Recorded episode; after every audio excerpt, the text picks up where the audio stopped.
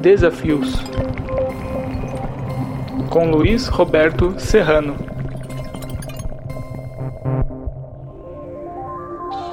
Bom dia a todos, ou boa noite, ou boa tarde, conforme o horário que vocês assistirem esta live. Desafios debaterá hoje comunicação, um tema ao qual pretendemos dedicar atenção periodicamente, dado o papel central que exerce na vida das sociedades e em nossas vidas. O tema é vasto, mas hoje vamos nos concentrar em jornalismo, atividade fundamental para que os cidadãos se informem sobre os rumos de uma sociedade e sejam capazes de influenciá-los democraticamente. Jornalismo e democracia são sinônimos, embora nem sempre sejam reconhecidos como tais. Desafios conversa hoje com Ivo Herzog, engenheiro naval formado pela Poli, presidente do Conselho Deliberativo do Instituto Vladimir Herzog, jornalista brutalmente torturado e assassinado pela ditadura militar em 1975. Fundado em 2009, o Instituto cria e implementa ações que reforçam os valores da democracia, direitos humanos e liberdade de expressão. O Instituto é integrante da comissão organizadora do Prêmio Jornalístico Vladimir Herzog de Anistia e Direitos Humanos, originalmente criado no Sindicato dos Jornalistas do Estado são Paulo. O prêmio se tornou uma referência no jornalismo brasileiro. Mais de 500 jornalistas já foram premiados. Conversa também com o jornalista Sérgio Gomes, meu contemporâneo na ECA USP, diretor da Oboré, criada em 1978, que desenvolve projetos de comunicação e cursos de formação para jornalistas orientados para apoio debate e divulgação de políticas públicas e sociais. Sérgio Gomes é membro do Conselho Deliberativo do Instituto Herzog e a Oboré desenvolve projetos com o Instituto de Estudos Avançados da USP e inúmeros outros com diversas entidades. Bom dia, Ivo. Bom dia, Sérgio. Como vão? Bom dia, tudo bom? Minha primeira pergunta é objetiva e já é um serviço. As, inscrições para o prêmio Vladimir Herzog ainda se encerram daqui a sete dias. Ivo, como vão as inscrições? É uma pergunta interessante. Elas vão muito bem, porque o número é, tá superando o de outros anos. Já estamos com mais de 500 inscrições, tudo indica que haverá um, um recorde. E eu digo que é uma pergunta complexa porque isso é ruim, né? Porque é um prêmio que denuncia violações de direitos humanos. Então, quer dizer que mais do que nunca tem pauta para os jornalistas trabalharem. Você, você disse que está apontando para ser um recorde e, e isso é ruim. Mas antes de discutir esse aspecto, qual você acha que tem sido o impacto do prêmio no jornalismo voltado para o tema de direitos humanos? Tem levantado o interesse, tem motivado as pessoas, jornalistas? Bom, vamos lá. É um prêmio que existe há mais de 40 anos, né? mais de quatro décadas. A gente é importante lembrar que esse prêmio nasce em plena ditadura, né? em 78, uh, já denunciando as violações de direitos humanos, as questões ligadas à anistia, e, e, se manteve ao longo desses mais de 40 anos. Foi realizado em todos os anos, sem nenhuma exceção. É provavelmente um dos únicos, se não o único prêmio que não tem um, um, um prêmio em dinheiro, é só o mérito de você ser um premiado do, do Vladimir Herzog. É um prêmio que tem um processo uh, de avaliação de escolha do vencedor transparente, feito numa audiência pública transmitida pela internet. E é um prêmio que é organizado por uh, 14 entidades da sociedade civil, que traz uma respeitabilidade é, incomparável. Então, o, o que eu acho que é muito importante é que a vida do jornalista não é fácil. O Brasil é um dos países que ainda assassina, ainda violenta é, jornalistas, mais um dos quatro países que mais mata jornalistas no mundo, um dos lugares mais perigosos para se fazer jornalismo. E de repente você tem um canal colocado há 40 anos é, é, como resultado de um trabalho da sociedade civil, dessas 14 entidades, reconhecendo e dando luz ao trabalho desses jornalistas. Eu ouço muito de jornalistas que esse é o prêmio mais desejado uh, na carreira de um jornalista profissional. Uh, e a gente vê os jornalistas ao longo da sua carreira, anos depois de ganharem o prêmio, uh, citando serem um vencedor do prêmio Vladimir Herzog. Ou seja, eu acho que é é um reconhecimento muito, muito importante para o jornalista que tem essa vida é, com tantos desafios a todo momento. Não só desafios da profissão do ponto de vista desse perigo, mas também desafios uh, da parte socioeconômica da profissão que, que tem sofrido ataques uh, de maneira contínua. Né? E você identifica entre os que concorrem e se orgulham de ter ganhado prêmios profissionais de todas as as áreas da, da mídia, da grande imprensa, da imprensa média, de gente que está na internet, coisas desse tipo, é possível ver um, é, fazer uma análise do quadro dos, das pessoas que se inscrevem? Sim, eu acho que sim. Inclusive, há alguns anos atrás, há três, quatro anos atrás, a gente teve que fazer uma mudança, porque antigamente as categorias eram é, revista, jornal, é, TV, TV documentário, rádio, arte, fotografia. E com o mundo digital, as plataformas se tornaram multiplataformas. Né? Então, você faz um trabalho em texto, ele hoje não sai simplesmente no jornal, numa revista, ele sai na internet também, ele pode sair num blog, uh, ele pode ser um podcast, né? ele, é, ele é multimídia.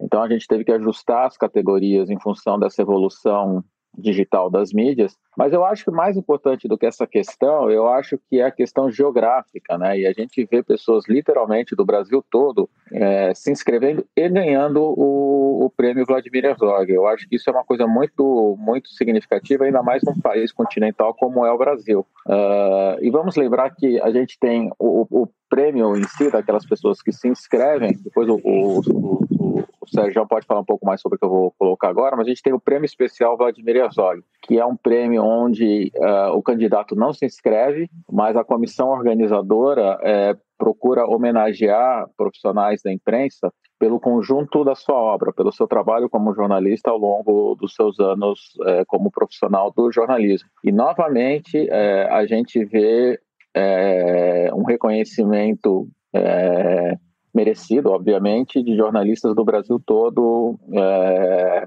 inclusive da questão de gênero, homens, mulheres, não só do eixo Rio-São Paulo. É, eu acho que ele, essa questão de diversidade vem sendo é, naturalmente bem olhada porque a gente, eu acho que o prêmio, até pela sua composição, né, do, são 14 entidades, você já tem uma diversidade natural criada ali, né, uh, efetivamente reconhece o trabalho na sua essência, né, e não é uma coisa que a gente olha o veículo por qual ele foi, é, o trabalho foi publicado. É olhado a matéria. Uh, tem até uma coisa bastante interessante no processo de inscrição, que o, o candidato ele não coloca simplesmente a matéria, ele deve colocar a história da reportagem, né?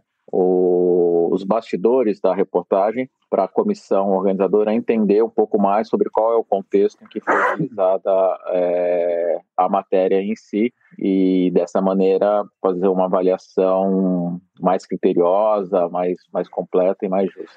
Vamos colocar o Sérgio na conversa, como aliás você sugeriu. O Sérgio, você que é um militante do jornalismo público a serviço do, do interesse público ao longo de toda a sua carreira, como é que você vê a função do prêmio junto a, ao trabalho de fazer florescer as questões ligadas a, a políticas públicas, à violência, enfim, a questões ligadas às injustiças da sociedade brasileira. Então, o, a ideia, a sacada inicial foi do Perseu Abramo, lá em 78, que era diretor do Sindicato de Jornalistas, e compareceu ao Congresso da Anistia que aconteceu em Belo Horizonte. E entre as várias medidas que esse Congresso aprovou, de estímulo à luta para que houvesse anistia e depois a redemocratização do país, surgiu a ideia de se criar um prêmio que estimulasse os jornalistas a tratar desse tema. E essa ideia foi aprovada e, em seguida, batizada de Prêmio Jornalístico Vladimir Herzog de Anistia e Direitos Humanos. E realmente essa contribuição já começou logo no começo, já no início, porque nós estamos falando de 78 e lembrar que a lei da anistia, a lei relativa, mas enfim, a lei da anistia é de agosto, setembro de 79. E o primeiro prêmio foi entregue dia 25 de outubro de 79, portanto já depois da anistia. No entanto, você verifica que o que o jornalismo praticou naquele ano isso está tudo registrado, porque o site do prêmio não apenas publica o nome das pessoas e das matérias, mas ele tem a matéria, o texto, o áudio, o vídeo, ele é um acervo de democratização permanente para que as pessoas conheçam o produto. Os outros prêmios não fazem isso, infelizmente. Pois bem, já no primeiro ano, estimulou jornalistas a escreverem as matérias que tinham produzido, mas também, o fato de existir o prêmio, estimulou o surgimento de pautas. Né? Os prêmios são feitos para isso, na verdade, para pautar. No Brasil, temos 165 prêmios de jornalismo. É o país que mais prêmios de imprensa tem. A maioria deles são para estimular que se produzam matérias de interesse do patrocinador. Pode ver, inclusive, pelo próprio título. Mas no caso do, do prêmio Vladimir Herzog, ele já nasce com essa característica que o Will falou. No, o cara não está interessado na coisa, está interessado na causa, que é a da democracia, que é a da justiça. No caso, aquela questão mais grave no momento era a questão da anistia. Então, o prêmio funciona assim, como foi muito bem intuído pelo, pelo Perseu Abramo, como um estímulo. Ele é, ao mesmo tempo, um lago e uma fonte. Ele reúne o que de melhor se produziu na imprensa brasileira ao longo de um ano e ele estimula que uh, o, essa pauta seja permanente. O, nós estamos falando de direitos humanos, não apenas os direitos humanos tangíveis, mas também os intangíveis. A questão do analfabetismo, por exemplo, não é uma questão séria. Um país como o nosso ter um, ainda até hoje não ter conseguido uh, acabar com, a, com, o analfabetismo. Então, o prêmio é o, um estímulo à imaginação. E imaginar já é uma forma de realizar. E voltando ao Ivo, e depois colocando essa pergunta para você também, o Instituto ele não se resume a dar o prêmio, ele é uma, uma instituição que se dedica a apoiar e levar em frente causas públicas e democráticas. E você poderia falar um pouco sobre isso também? Sobre o Instituto Vladimir Herzog? Exato. Todas as outras, ah. não, além do prêmio, ele toma muitas iniciativas. É, assim, o, o, o, prêmio tem uma importância por si só, ele é mais antigo do que o próprio Instituto, o Instituto foi criado em 2009, Uh, antes de 2009, o representante da comissão organizadora do prêmio era a família Herzog. Uh, com a criação do instituto, a família, pessoa física, entre aspas, sai e entra o, o instituto no lugar. E o instituto ele ele abraça também o prêmio. É importante dizer que o instituto não foi criado por causa do prêmio. Ele pode até ter sido inspirado por causa do prêmio e eu vou explicar por que isso. O que acontecia uh, até antes da, da criação do prêmio Vladimir Herzog é que todo ano, é, no mês de outubro, a família era assediada, no bom sentido, uh, por estudantes, jornalistas e pesquisadores para conhecer a história do meu pai. Uh, e a gente tinha, a gente entregava fotografias pessoais, dava entrevistas, o pessoal perguntava sobre a história, a gente procurava fontes onde tivesse a história do caso Herzog, essa coisa toda, e a gente sempre tinha uma ideia que uh, em algum momento isso seria esquecido. Né? Uh, mas infelizmente não era esquecido, e eu falo infelizmente é porque aconteciam fatos graves no país que traziam o tema é, à tona. É, o não esquecimento é uma coisa positiva, se conhecer a história, mas o motivo por que não era esquecido não eram bons motivos, claro. só isso que eu quero dizer, para não, não, criar uma confusão aqui. Uh, então tinha esses ciclos de maior ou menor é, assédio à família, e a gente sempre meio que tratava como se fosse a primeira e última vez. Abria a gaveta, dava algumas fotos, dava entrevistas, saíam textos, muitas vezes com informações não precisas sobre a história do meu pai, essa coisa toda. Uh, em 2008, logo após uma cerimônia de entrega do prêmio Vladimir Herzog, uma, uma cerimônia importante, porque foi o trigésimo prêmio é, Vladimir Herzog, é, e, e por ser o trigésimo foi um ano de alto assédio, de muita, muita procura, né? É, eu pensei que a gente já estava nesse mundo digital, por que não criar um, um, local onde tivesse as fotografias que as pessoas querem ver, os textos que as pessoas querem conhecer, ou seja, que se criasse um lugar que tivesse essa referência dessa história. E, e naquele outubro eu comecei a conversar com várias pessoas, talvez o Sérgio tenha sido uma das primeiras pessoas com quem, com quem a gente conversou, e logo a gente começou a conversar com muitos amigos, porque a, a é, as pessoas ficaram muito entusiasmadas com a ideia, falaram que realmente faltava alguma coisa para contar essa história. Eu costumo dizer que foi como uma, gestação de, de, um filho, né? Porque a gente começa em outubro e o instituto nasce no final de junho.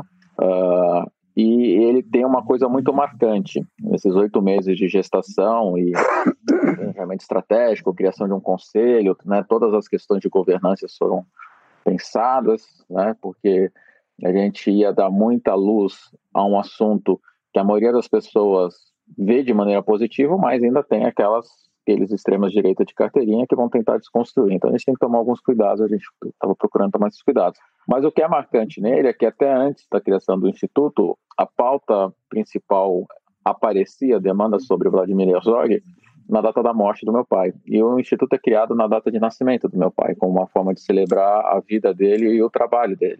Então, respondendo a sua junho. pergunta, 27 de junho. Então, respondendo essa sua pergunta, isso, 27 de junho. Respondendo a sua pergunta, dando toda essa volta, na realidade, o Instituto ele é criado para dar continuidade ao trabalho que, de alguma forma, meu pai realizava e promover os valores que ele realizava, é, focado é, na vida do meu pai. Né? E eu acho que a coisa mais simbólica para as pessoas tentarem entender quando eu falo que é, que é focado na vida dele é que nós temos um acervo enorme né, de, é, de, milhões, milhões eu não sei, mas sei lá, de dezenas de milhares de fotografias, textos. É, fizemos mais de 100 projetos ao longo desses 11 anos. Agora mesmo, recentemente, foi inaugurado o acervo Vladimir Herzog, é, é um site que conta a história da vida do meu pai. Em todo esse acervo do Instituto Vladimir Herzog, não tem a famosa foto da morte do meu pai. Até porque aquela é uma farsa, aquela foto. Né? E a gente quer uma, se distanciar das mentiras e contar o que aconteceu, contar quem foi Vladimir Herzog e de alguma maneira, usando esse legado de valores dele, promover ações que levem aos nossos objetivos uh, da promoção da democracia, dos direitos humanos, da liberdade e da justiça, né? E aí, eh, nessa minha resposta vai ficar muito longa, a gente pode falar um pouco sobre isso mais tarde. A gente tem três pilares de atuação um pilar é o jornalismo e o prêmio, não só o prêmio Vladimir Herzog, como jovens jornalistas se encaixam dentro desse pilar. Um outro pilar é um pilar de educação, com vários projetos de educação em direitos humanos. É, e o terceiro pilar é o pilar de memória, é, que fala sobre essas questões de, de manter e preservar a memória recente do, do, do nosso país. O Sérgio, você foi participou de perto desses episódios que infelizmente levaram à morte do Vladimir e nunca é demais recordar certas coisas, principalmente para as novas gerações, para elas não serem. Como foi aquele momento político do país?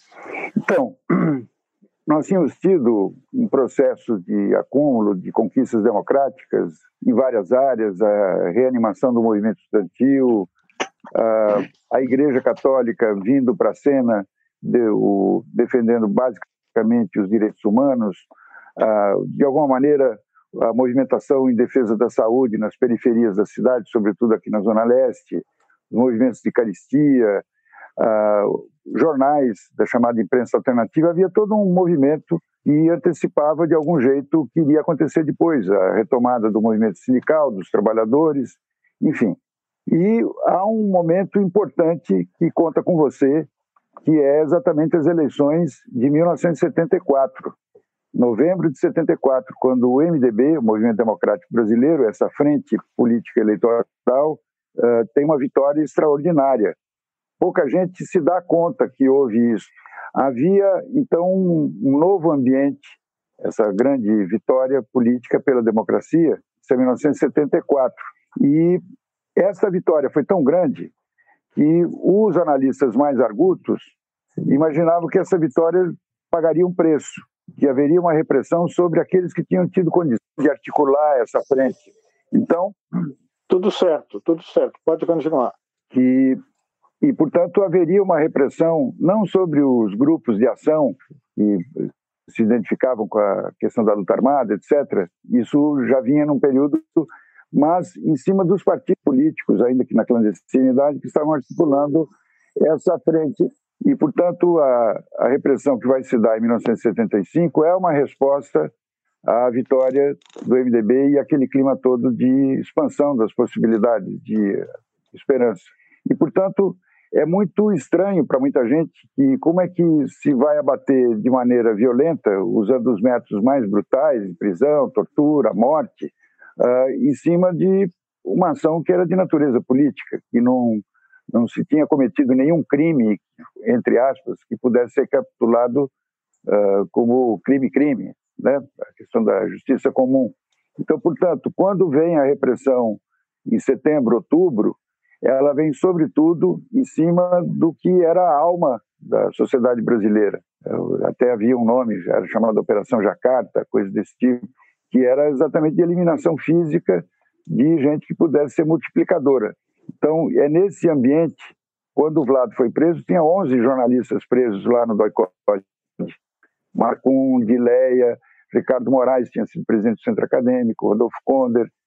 Ou seja, uma parte do jornalismo aqui de São Paulo, do, do que havia de melhor, que de alguma maneira era a redação da revista Visão, tinha ali o primeiro time, o, o pessoal chamava de uh, time dos sonhos, né? fazendo essa brincadeira com basquete. E o, a repressão se dá sobre o, o que havia de melhor do ponto de vista profissional. Tanto é que, quando se cria o Instituto, o Ivo diz assim: meu pai é maior do que a sua morte, porque se falava daí para frente. Quer dizer, foi um estupor tão grande assassinar o chefe do departamento de jornalismo da TV Cultura, que tinha ido com os próprios pés até uh, o doicode, a reação uh, à morte do Vlado, a principal expressão foi já o velório, que foi o primeiro dos mortos, dos assassinados, que o, o enterro não foi clandestino, ele foi público. Muita gente lá. Bom, essa história depois, quem quiser conhecer mais detalhes, a, a coisa da pressa, de fazer de conta, tentar ver se isso não acontecia, mas aconteceu. E depois do, do, do enterro, houve um, um, grande encontro cívico. Não foi uma assembleia de jornalistas, foi uma assembleia popular, vamos chamar assim, no Sindicato de Jornalistas, onde surge a ideia da missa de sétimo dia celebrada, que é um ato ecumênico, pelo Dom Paulo, James Wright e uh, o Rabino Henry Sobel. Esse dia é o dia que diz que essa morte não vai ficar como as outras. Ela marca, ela é um divisor de águas na história brasileira, sem dúvida nenhuma. Então, quando hoje o Instituto. Uh, só para fazer um, só para pontuar, depois houve o assassinato do Manuel Fiel Filho também, um mês depois, se não estou enganado, e, períodos depois. Exatamente, em fevereiro. É, é, na mesma onda de repressão que, exatamente. que, que foi importante também, como exatamente. marcar um começo de reação. Sim, ali naquele, naquela quinzena em que uma, o Vlado foi morto, se matou também José Montenegro de Lima, o Tenente Almeida, um jornalista chamado Bonfim, e faz de conta que isso não aconteceu, porque não eram pessoas públicas né? não, não haveria repercussão. O, o tipo de repressão que o DOI-COD fazia, de natureza cirúrgica, ele era efetivo, funcionava quando é, era aplicado sobre pessoas que estavam vivendo na clandestinidade, que às vezes moravam num apartamento e o cara de cima de baixo nem sabia de quem se tratava. Mas esse tipo de ação, com esse método contra os que a, agiam publicamente, politicamente, pela democracia, ele foi ineficaz e, portanto, uh, o que aconteceu foi uma grande reação da sociedade. E essa reação, dez anos antes da, das eleições presidenciais. Né? E temos um longo período de dez anos de luta pela redemocratização. E imaginávamos que tinha sido concluída. Pelo menos democracia, a nossa geração tinha conseguido dar como contribuição. Justiça não, que é mais complicado.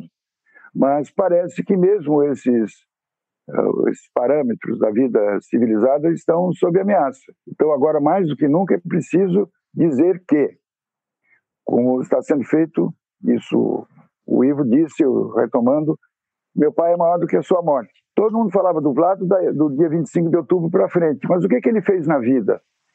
Agora, finalmente, com esse acervo da, do, do, do recém-inaugurado, se conseguiu uh, trazer à luz o trabalho de 10 anos do Vlado como editor, redator, chefe de reportagem, junto com o Zeni Ventura, na revista Visão. Quem se interessa por educação e cultura tem ali, talvez, o maior tesouro do jornalismo brasileiro.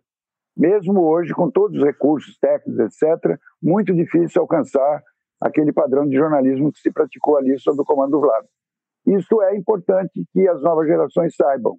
Não apenas saber de maneira genérica, mas ter acesso ao material, ao texto, leitura.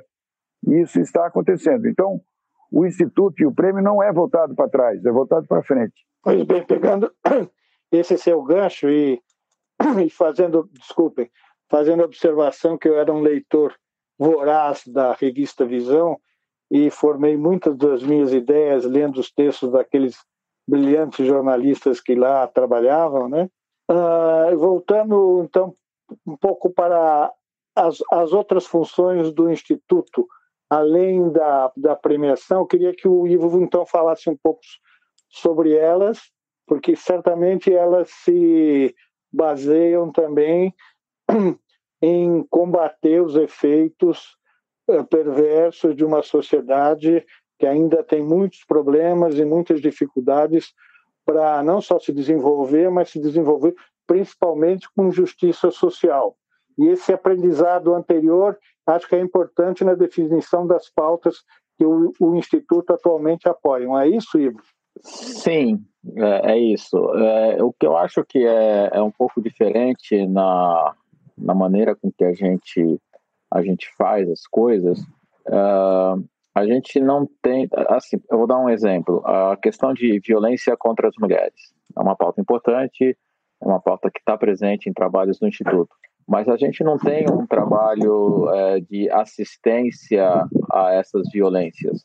O que a gente procura é trazer para o debate, trazer para análise, pesquisar qual é o processo de, que leva à criação de uma sociedade onde há o desrespeito, onde há violência de gênero, certo? Uh, então, por exemplo, nós promovemos em parceria, obviamente, a ideia nasceu dentro do Instituto, mas uh, nós não éramos o expert no assunto. Aliás, na maioria das coisas que a gente faz, nós não somos os experts, a gente traz os experts para trabalhar com a gente, ou a gente articula esse trabalho com, com esses especialistas. Mas no caso do, da, da violência contra as mulheres, nós fizemos um seminário há uns 4 ou 5 anos sobre cultura de violência contra a mulher. Então, novamente, não era sobre a violência contra a mulher, mas o, qual que é o processo? E a gente tinha uh, painéis temáticos, trouxemos gente de fora do país, etc. E um deles era, que tem a ver com, com vocês da ECA, é qual que é o papel da mídia na formação de uma cultura de violência contra a mulher, né? Então, por exemplo, você tem um programa de auditório que tem aquele monte de moças dançando lá no fundo, isso é um transformando a mulher em objeto, né? Um, é um exemplo bem, bem bobinho. O, o seminário foi muito mais profundo do que isso daí. A gente teve como parceiros a ONU Mulheres, o Instituto Patrícia Galvão, a Secretaria de Políticas uh, das Mulheres na época do governo Dilma. Enfim, foi um, foi um grande sucesso e é mais ou menos como a gente trabalha. Então, a questão de direitos humanos. Claro que a gente denuncia algumas coisas muito absurdas que acontecem. A gente também faz grandes manifestos, a gente procura justiça em esferas nacionais e internacionais, como tem sido noticiado até mesmo ontem uh, num dos jornais apareceu uh, sobre a questão da, da corte em Haia, sobre a denúncia contra o atual uh, presidente, que é um manifesto que, entre outras entidades, o Instituto Vladimir Herzog assina esse manifesto. Mas acho que mais importante até do que tudo isso, não que isso não seja importante, mas uma coisa que é muito única e a gente não vê outros, outros protagonistas trabalhando, é, por exemplo, um trabalho de educação em direitos humanos. Então a gente já tem uma parceria com a, a Prefeitura de São Paulo, e hoje, um programa que a gente criou chamado Respeitar é Preciso, né? todo mundo quer ser respeitado e para ser, respeit ser respeitado tem que respeitar. Na realidade, é um, proje é um projeto que busca paz nas escolas, já está há cinco anos e a gente tem um impacto em mais de um milhão de crianças. Né? São Paulo é quase um país, né? a gente está falando de 1.560 escolas públicas do Sistema Municipal de Saúde. É um programa que a gente tem até relatórios né, com, é, avaliando o impacto, os resultados, é um, é um programa que a rede de professores comprou, no bom sentido, do ponto de vista de abraçar e de, de querer que vá para frente. Uh, a gente tem um programa também de educação, onde a gente faz disputa de valores com setores conservadores da sociedade, se chama Usina de Valores, onde a gente trabalha com influenciadores nas periferias, em cinco é, grandes capitais do Brasil. A gente tem um prêmio para estudantes de jornalismo, e aí eu vou deixar que o Sérgio é, fale mais, porque Uh, eu acho que não tem ninguém mais capacitado para falar sobre o prêmio. É, o prêmio Jovem Jornalista, Jovem jornalista Fernando Pacheco Jordão. Deixa eu, eu, eu, eu, eu, vou explorar isso daqui a pouco. Eu só queria que ele tá aprofundasse bom. essa questão dos influenciadores nas diversas regiões da cidade. Eu acho um tema muito interessante. É, é na realidade é o seguinte, é, isso é uma coisa que a gente aprendeu, né? O Instituto também cometeu alguns erros, né? A gente teve algumas estratégias que não deram certo. Eu lembro que uma das estratégias que a gente tinha, a gente queria falar é, com toda a sociedade, né? E a gente aprendeu que não existe nada mais, é, como é que se pode falar, arrogante do que eu querer falar com, toda, com todo mundo. Primeiro vamos ouvir todo mundo, e aí a gente começa a estabelecer diálogos, né? Então a gente percebeu que se a gente quer causar um impacto, por exemplo, com as novas gerações, primeiro que essas novas gerações têm que estar representadas dentro do conselho da entidade que quer é, desenvolver esse diálogo. Então a gente também reformou o nosso conselho deliberativo, consultivo, trazendo representantes dessa, de, de, de, dessas parcelas da sociedade em que tem questões muito sérias de direitos humanos que a gente que a gente está incomodado com isso daí, quer de alguma coisa colaborar para melhorar. Então a gente trouxe eles para dentro do conselho para pensar a nível estratégico e desenvolvemos projetos com eles, onde a gente não leva um projeto pronto, tipo assim, aqui está um livrinho, implemente isso daí a gente fala assim, essa questão está posta, correto? Como é que vocês acham que a gente tem que tratar? E a gente trabalha meio, como um catalisador, como um grande agregador de diferentes grupos é, para fortalecer essas frentes, para dar voz a essas frentes, para estruturar essas frentes, para trazer recursos, inclusive financeiros, para essas frentes, para que elas possam é, ter um discurso de contraponto aos movimentos é, que desrespeitam direitos humanos, de uma maneira bem simplista. Né? A, a, é, é, o programa é mais complexo, Usina, tudo isso que eu estou falando tem sites de acesso público. Então, Usina de Valores está lá colocado. Ele também tem presença no Instagram, na Facebook, essa coisa toda que é o meio de comunicação atual. Na área da memória, a gente aí não tem muito como fugir, né? A questão da memória é muito preservar essa memória, é, criando é, instrumentos de memória, seja promovendo é, exposições físicas, uh, até recentemente, quando se podia, né, estar numa, numa exposição, mas mesmo nas exposições físicas que nós fizemos, nós conseguimos parcerias, como por exemplo com o Google, para digitalizar todo esse material e aquelas exposições que têm um caráter temporário, né, é uma coisa normal, a exposição tem data de inauguração e data de término, as nossas estão aí para sempre, elas foram digitalizadas e hoje são é, acervos uh, digitais, com todo mundo pode acessar e não, não tem data de, de terminar essa exposição. Tem muito também de um trabalho de participar de papos como esse, Uh, mas ainda dentro da, da parte de memória, a gente tem, talvez, o, o, pelo as informações que eu tenho, apenas uma recomendação da Comissão Nacional da Verdade foi implantada e nós implantamos, em parceria à época com a Secretaria de Direitos Humanos da Presidência da República, que foi a construção de um grande é, portal chamado é, é, Memórias da Ditadura, que é o maior acervo que existe sobre esse período do Brasil e, com, e, e, que tem mais material, na verdade, do que foi colocado nos relatórios da Comissão da, da, da Verdade. Alguns comissionados da, que trabalharam na Comissão Nacional da Verdade ajudaram a montar esse, esse acervo com a gente. Então, tem coisas interessantes, como a questão indígena durante a ditadura, a questão é, racial durante a ditadura, a questão LGBT durante a ditadura, os militares que foram contras, né? São coisas assim que saem daquele discurso mais conhecido sobre o que foi a ditadura, né? É, tem uma expansão muito maior e já está no ar há uns quatro anos e a gente recebe mais de dois mil acessos diários de quem? De estudantes, de professores, de pesquisadores. Então tudo isso é, fortalece a gente está cumprindo a, a missão é, do, do, do Instituto. A única coisa para eu terminar, e aí eu já passo a palavra, é que eu acho, e eu sempre falo isso, que quando a gente fala de memória, mesmo quando eu conto a história da ditadura, eu não estou tratando uma pauta do passado, eu estou tratando uma pauta do presente.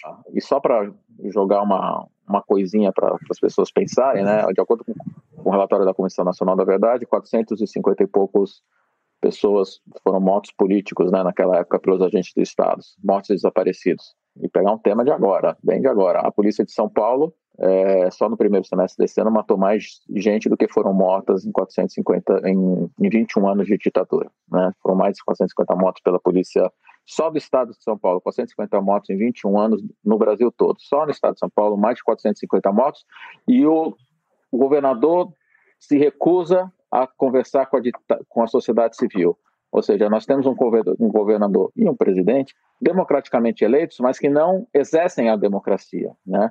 Então, eu acho que é muito importante que no nosso trabalho a gente crie é, essas reflexões. Não é um assunto do passado, é um assunto do presente.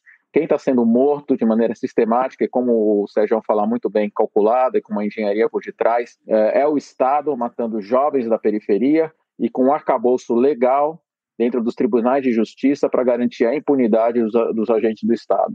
Né? Então, assim, a gente teve aquela anistia torta, os crimes continuam sendo cometidos e esses agentes do Estado continuam sendo anistiados, entre aspas. Bom, voltando ao Sejão, depois desse seu importante depoimento, Sejão, ao falar do programa do Jovem Repórter, também quero que você traga a sua visão de como esses jovens repórteres, as pessoas que estão se formando em jornalismo querem exercer a profissão estão vendo o mercado de trabalho hoje, que é uma coisa muito ampla, muito indefinida, bem diferente do, do, de, por exemplo, quando eu comecei, que era mais ou menos definido, os grandes órgãos de imprensa, rádio, televisão, etc. Hoje, com a internet e redes sociais, etc., há uma infinidade de oportunidades, há também uma enorme precariedade uh, de, de condições profissionais para trabalhar. Eu queria que você trouxesse um pouco essa visão que você tem alimentada pelos jovens que você convive. Então, assim, o Instituto criou há 10 anos atrás um prêmio chamado Jovem Jornalista Fernando Pacheco Jordão. O Fernando estava vivo e ele acompanhou de perto. Uh, normalmente se dá nome a pessoas que já uh, não estão entre nós, mas no caso do Fernando. Então, o, o prêmio Jovem Jornalista Fernando Pacheco Jordão foi criado com o Fernando Pacheco vivo. Ele acompanhou os 10 anos iniciais, uh, ele morreu recentemente.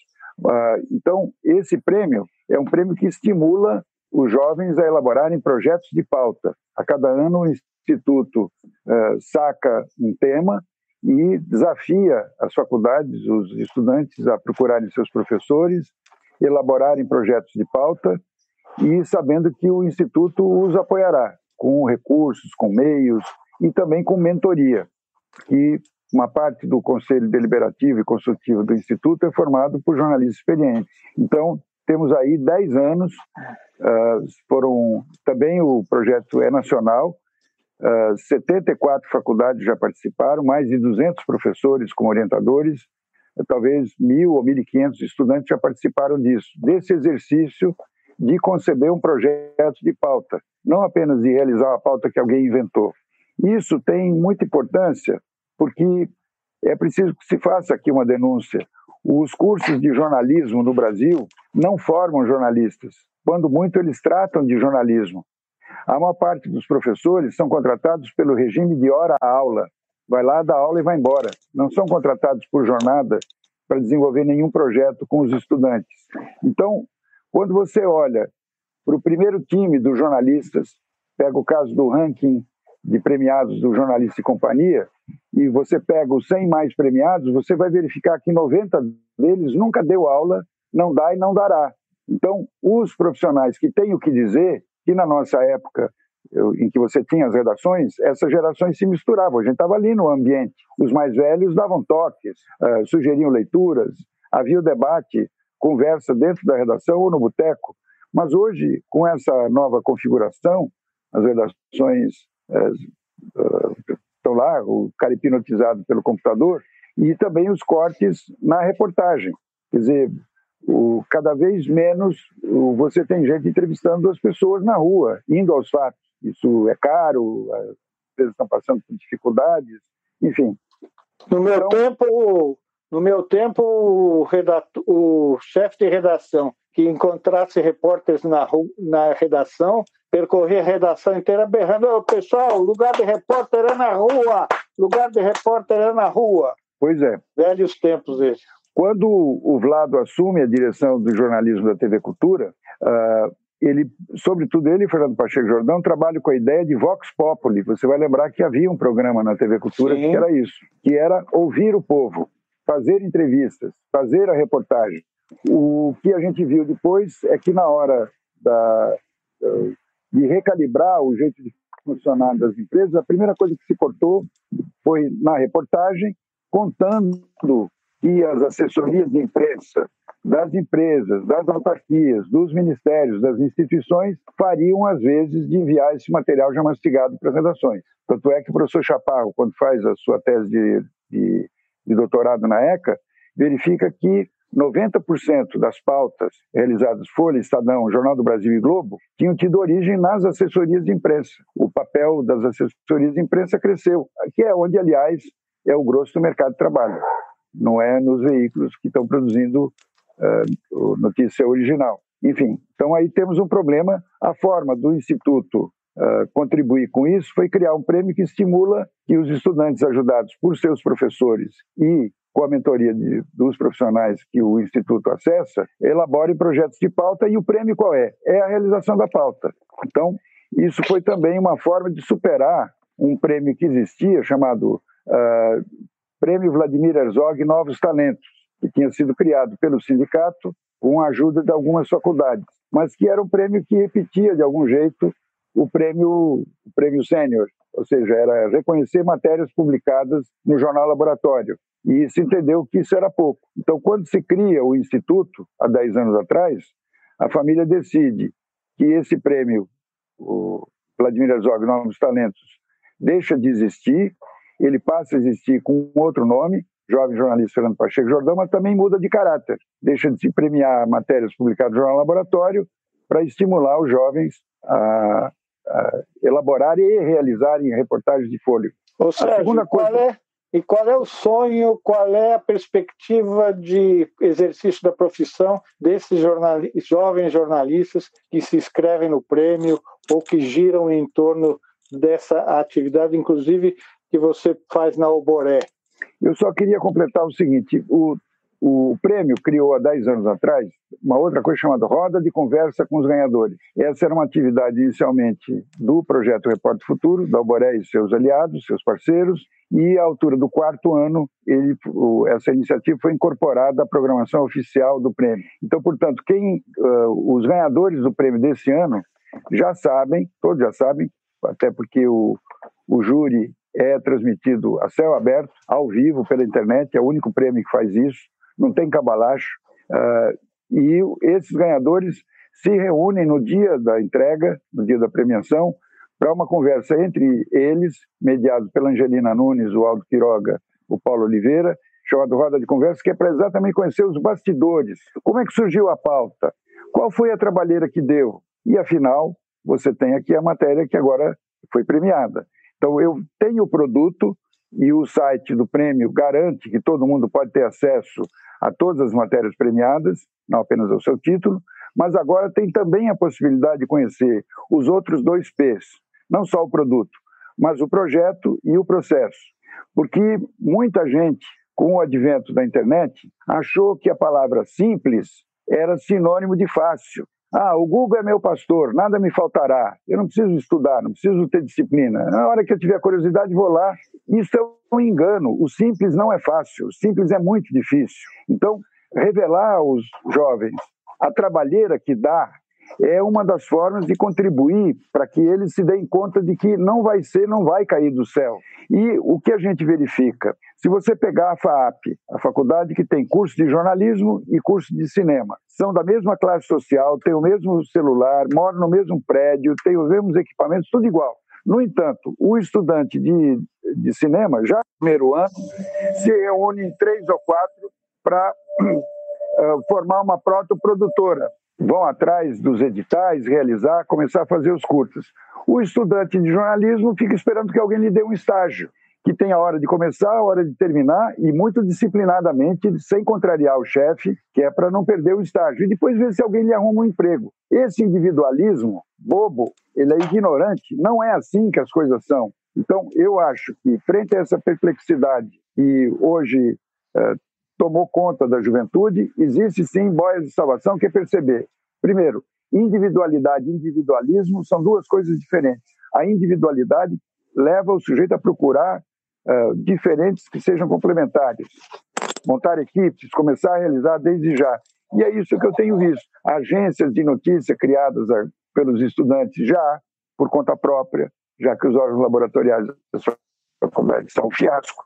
E eu vejo esses exemplos de empenho, de persistência dos profissionais que estão na ativa, mostrando que sem jornalismo profissional, que é uma profissão, sem ela não haverá democracia. Não é possível esse excesso de informação que temos hoje, não falta informação, mas ele é um paradoxo. É meio parecido com enchente. Quando você tem uma chuva, transborda o Tietê, invade lá o, o bairro lá do Jardim Pantanal, milhares de flagelados com água de metro e meio, a Defesa Civil já sabe que a primeira coisa que tem que levar não é nem comida, nem remédio, nem roupa, é água, água potável. Excesso de água e, no entanto, falta água. Excesso de informação, essa água barrenta e muitas vezes envenenada por fake news e malandragem de todo tipo, o que falta é água pura, água potável, jornalismo de qualidade que seja capaz de garantir que aquilo é aquilo e aquilo realmente aconteceu, sem jornalismo profissional. Então, o Instituto, o Prêmio Vladimir Herzog, o Prêmio Jovem Jornalista Fernando Pacheco Jordão, o Projeto Repórter do Futuro, tudo isso está querendo trabalhar essa ideia, a aproximação relativa da verdade. O Sérgio e Ivo, uma pergunta final para os dois. Agora, o, o, Ministério da Justiça criou um órgão que, que, cuja função, na prática, não oficial, mas na prática, é vigiar os antifascistas. Né? Ser antifascista é uma coisa boa, né? Quem é contra o fascismo, né? a favor da democracia? Bom, mas eles criaram esse órgão, parece que voltado para um movimento que, para vigiar um movimento de policiais que têm um espírito democrático e querem querem combater certas tendências autoritárias dentro da polícia, e pegou também alguns professores da USP, o mais conhecido Paulo Sérgio Pinheiro, etc. Depois de toda essa luta que se passou de, em busca da democracia, todo esse, é, esse avanço na, nas pautas democráticas, o que, como é que vocês encaram a volta de um organismo deste tipo dentro de um governo que tem grandes pendores autoritários. Ivo, o que você diria a respeito? Na realidade, é mais um capítulo de um livro muito grosso uh, de histórias de horror, né? Uh, a única coisa que eu acho é interessante é que se eles criaram um órgão para vigiar os, anti, os antifascistas, quer dizer que eles estão se, se nomeando fascistas, né? Então, a discussão se eles são fascistas ou não é, fica ultrapassada. Mas, não, é um horror, é um absurdo. É... Mas tem tanta coisa absurda acontecendo, eu tenho dificuldade de. Para mim, a coisa mais absurda que está acontecendo é que na semana que vem, uh, inclusive junto com um movimento, com vários movimentos, aí a gente vai fazer um minuto de silêncio nas redes sociais, em todos os veículos de comunicação, a gente está promovendo aí fazer um minuto de silêncio, porque a gente vai chegar a 100 mil mortos oficiais pela Covid, né? Uh, são 100 mil mortos que uh, têm a mão do governo dentro, de uma, dentro do que ele é, do que ele veio. Né? Uh, Para mim, isso é a coisa mais séria uh, no momento, porque é a pandemia que traduziu em perda de vidas a política pública que esse governo tem ou justamente deixa de ter. É, é a materialização é, do que representa a, a, o pensamento das pessoas que estão no poder hoje, que são muito semelhantes àquelas pessoas que estavam uh, no poder na época da ditadura. Né? Pessoas avessas ao diálogo, por isso a minha indignação com o governador de São Paulo também. São Paulo mesmo, de novo, São Paulo é um país por si só, um país de primeiro mundo do ponto de vista de receita, e a gente é, vem tomando decisões em relação a essa pandemia de cunho econômico e não é, de política de saúde. É, agora, para mim, a discussão, usando de novo um pouco da filosofia do Instituto, onde a gente não vem para é, simplesmente cuidar das feridas que estão abertas, mas a gente tenta fazer um trabalho para que essas feridas não se repitam, a gente tem que fazer uma reflexão e entender como é que a gente chegou onde a gente chegou. Né? Uh, a gente conquistou a democracia com muito sofrimento no sentido mais amplo da palavra uh, e não conseguimos construir um país onde o, acho que foi uma das primeiras coisas que o Sérgio falou onde haja justiça e quando a gente fala de justiça aí também ela entra num, você tem que olhar na, na sua maior, na maior dimensão possível.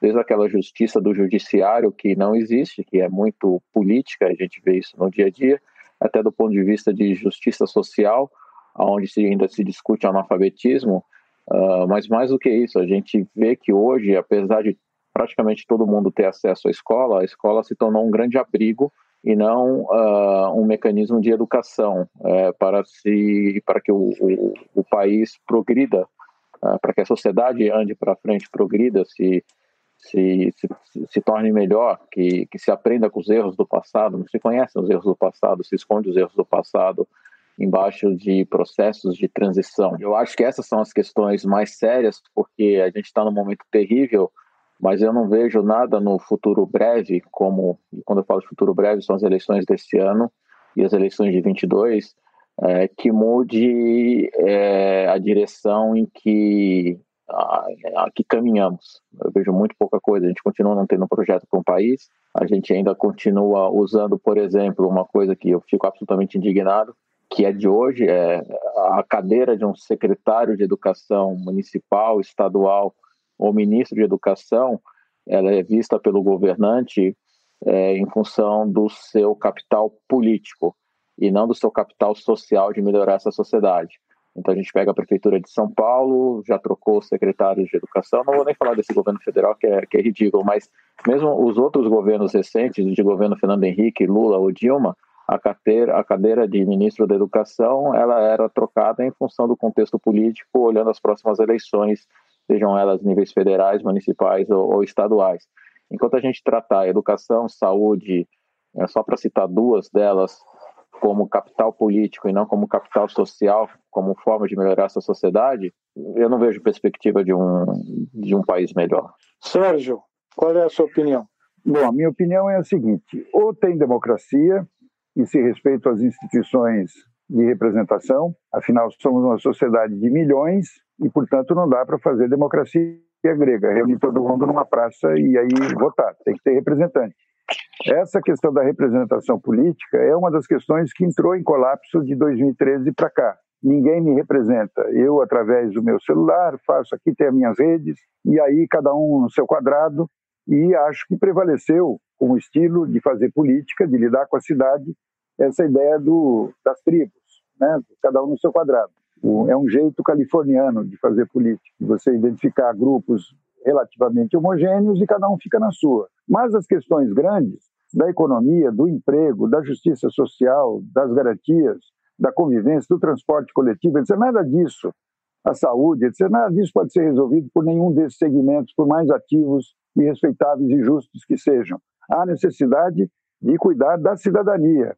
É preciso termos estadistas, gente que vê a polis, o conjunto, né, uma visão uh, do total, né, do, do, conjunto, e perceber por aí, por essa visão uh, contraditoriamente distanciada, onde é que está sobrando, onde é que está faltando, e articular que onde sobra se articule com, com, com quem falta. Os governos existem basicamente para desenvolver políticas de interesse público, e, portanto, num momento como de crise, como esse que nós estamos vivendo, não só a pandemia, mas a pandemia, na verdade, ela catalisa tudo isso, não deixar que isso fique uh, só dependente da solidariedade pontual.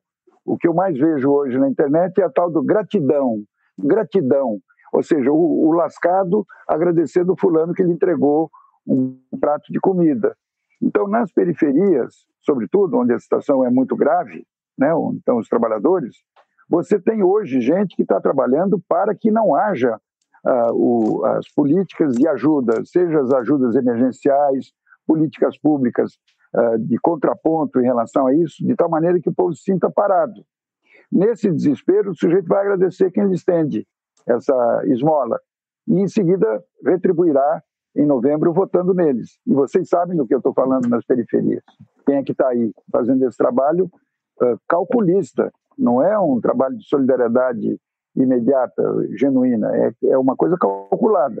Acho também que algumas instituições, quando elas se deixam arrastar para personalismos, e eu quero falar aqui das Forças Armadas, do Exército Brasileiro, isso é uma instituição nacional de defesa do nosso país.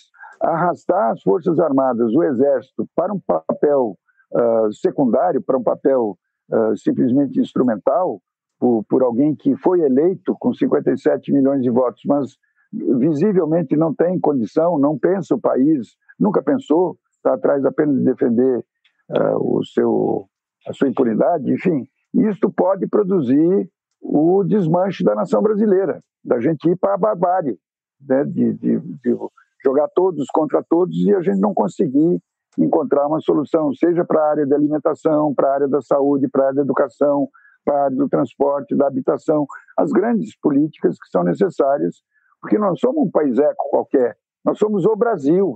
E as Forças Armadas estiveram presentes na Segunda Guerra de que lado? Dos fascistas ou dos antifascistas? Então, não sei, eu não conheço como alcançar alguém que pudesse dizer o exército brasileiro está comprometido com a luta contra o fascismo. A Segunda Guerra foi o momento em que o, o exército teve papel.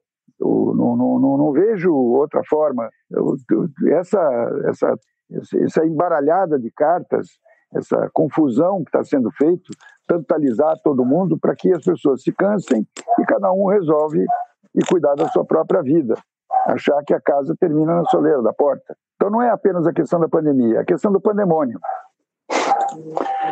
Mas, bom, eu quero agradecer ao Ivo, quero agradecer ao Sérgio. Intenção desse, deste desafios era mostrar a grandeza do Instituto Vladimir Herzog, as várias facetas a que ele se dedica para melhorar a sociedade brasileira, para ajudar a sociedade brasileira a evoluir. É uma atividade que vai muito além da premiação jornalística, se preocupa com vários aspectos da sociedade e atua em várias dessas áreas. Eu acho que os depoimentos de vocês mostraram isso com grande largueza. Então, agradeço a vocês pela, pela oportunidade e dou rapidamente a palavra para se despedirem para a gente encerrar o programa. Começa por você, Sérgio. Bom, eu tenho uma dívida com a USP. Eu fiz quatro anos aí na ECA. Não paguei um tostão. Quem financiou a ECA desde então, lá vão 50 anos, é o ICMS, Imposto de Circulação, Mercadoria e Serviços, que está embutido nas coisas que o povo compra. A própria USP ainda não fez uma boa propaganda de quem é que a mantém. Não é o imposto de renda dos, dos milionários. A USP é mantida pelo povo de São Paulo. Essa instituição mais a FAPESP, é que fizeram São Paulo ser o que é. Então, o, tudo que tiver ao meu alcance para eu devolver de algum jeito o investimento que a USP fez em mim e também no meu filho, que também estudou aí, eu farei. De graça, em estado de graça, não é em troca de nada. Então, acho que essas iniciativas da USP, da Superintendência de Comunicação, de abrir canais, de revelar o que a USP é, porque sem a USP não haverá futuro, sem jornalismo não haverá futuro, sem representação política não haverá futuro. E é preciso traduzir informação em compreensão. O papel do jornalismo é esse: é traduzir coisas complicadas para as pessoas curiosas, estão interessadas, mas que são pessoas simples, para entender do que, que se trata. O acervo de pesquisas, de descobertas, de contribuição da USP para a sociedade brasileira é infinito. Esta área da comunicação da USP precisa ser apoiada para traduzir essa, esse conhecimento todo em coisas que sejam compreensíveis pelo povo, para o povo apoiar a USP. Ivo, sua palavra final. Posso falar várias coisas, mas eu gosto da, da linha que o Sérgio levou. Eu sou um uspiano, tenho muito orgulho. Minha mãe fez USP, meu pai fez USP. Meu filho se formou em economia na USP e agora está fazendo direito na USP. Eu faço esporte na USP aos sábados, quando podia, né? Quando a USP estava aberta, ia correr, pedalar, essa coisa toda. Sempre que me chamarem na USP, eu vou com, com muita alegria. Eu acho que é, é uma das coisas que daria mais satisfações para mim. Eu tive o privilégio também de estudar durante dois anos numa universidade americana, quando eu fiz meu MBA em Michigan, e conhecer um pouco de como é, é essa solidariedade dos que eles chamam de aluminais, ou seja, dos ex-alunos com as universidades, as escolas por onde as pessoas passaram. Eu talvez uma das coisas que nós precisamos mais é de alguma maneira fomentar essa essa é, não sei se a palavra é certa, depois eu deixo o Sérgio me corrigir como comunicador, sou engenheiro, lembramos, mas esse patriotismo a, a quem nos ajudou a sermos o que somos hoje, né? Onde vai além da pátria, mas vai também às escolas por onde passamos, às, a, aos amigos que nos ajudaram. Mas a questão da escola, da educação, eu acho que ela tem que ser uma prioridade. Eu falei lá atrás sobre a minha indignação com o que fazem com, com que os estados fazem com, com, com os secretários e ministros de, de educação mas eu acho que sempre uma das coisas que, que a USP nos permite, assim como outras universidades, até por serem públicas, é, e que eu acho que é o caminho para ter um país melhor, é que essa mudança tem que vir de baixo, tem que vir de nós, e não esperar que as lideranças dos governos, os reitores, diretores, é, mudem o, pra, o país e o país se torne melhor. Nós que temos que eleger esses nossos representantes, acredito no processo da representação, sim, uh, mas temos que estar presente. A, a, política, e seja ela uma política, escolher nossos representantes políticos num sistema republicano, e seja no processo de fazer a política para que a escola que a gente frequenta ou frequentou seja melhor amanhã, é uma política que se faz 365 dias por ano e não só nos encontros é, institucionais agendados. Né? Tenho muito orgulho de ter participado da USP. Tenho muito agradecimento à Rádio USP, porque eu fui do centro acadêmico e a Rádio USP era uma parceira nossa para fazer as festas da engenharia naval, que a gente usava para levantar dinheiro para o grêmio acadêmico. Uh, que foram um sucesso, diga-se de passagem, engenheiro fazendo festa. A gente competia com as festas da, da FAO e a gente chegou a ter um ponto mulher por homem nas nossas festas. E aí já é coisa de engenheiro fazer essas estatísticas. Mas são, são, são momentos de, de, de, de saudades, momentos. Eu tenho grandes amigos até hoje que essas amizades fizeram no âmbito da, da universidade. Eu não conhecia antes e depois cada um seguiu o seu caminho. Uh, tem mil problemas a USP? Provavelmente tem muito mais do que mil problemas, mas é a melhor universidade, sem dúvida nenhuma. Tenho orgulho de ter feito, tenho muito orgulho do meu filho estar lá e se formando pela USP, né? Aquela coisa que a gente fala, né, Sérgio? A gente fala dos nossos filhos quase que babando, né? Obrigado. A USP realmente tem mil problemas, mas tem três mil qualidades. E Sérgio, eu quero agradecer, foi um papo, uma conversa muito boa, que eu espero que a nossa audiência tenha gostado, se informado. E até a próxima vez, né? Que nós queremos sempre trazer para a audiência do Jornal da USP conversas deste tipo que ajudem a gente a entender o mundo. Obrigado e até a próxima. Obrigado. Até a próxima. Desafios com Luiz Roberto Serrano.